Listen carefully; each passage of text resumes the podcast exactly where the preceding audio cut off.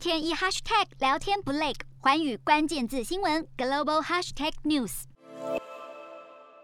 六号举办的视讯峰会上，澳洲总理莫里森与日本首相岸田文雄正式签署两国之间的相互准入协定，代表往后日澳两国的军队可以自由进入彼此国家进行演习，不需要每次都重新协商。莫里森强调，这份协议同时具有实质与象征意义，除了强化双方军事合作交流，更有利于维护印太地区稳定。虽然并未直接点名中国，但这项协议被视为是日澳两国抗衡中国军事威胁的另一步行动。我们希望太平洋成为太平之地，而不是人为兴风作浪之洋。中国外交部发言人汪文斌怒呛：国家之间的区域合作不应针对第三方或损害第三方利益。显然，日澳相互准入协定的签署已经触动了中国的敏感神经。日韩焦点全面掌握。东亚局势全球关注，我是主播刘以晴。全新节目《寰宇看东亚》，锁定每周四晚间九点，《寰宇新闻》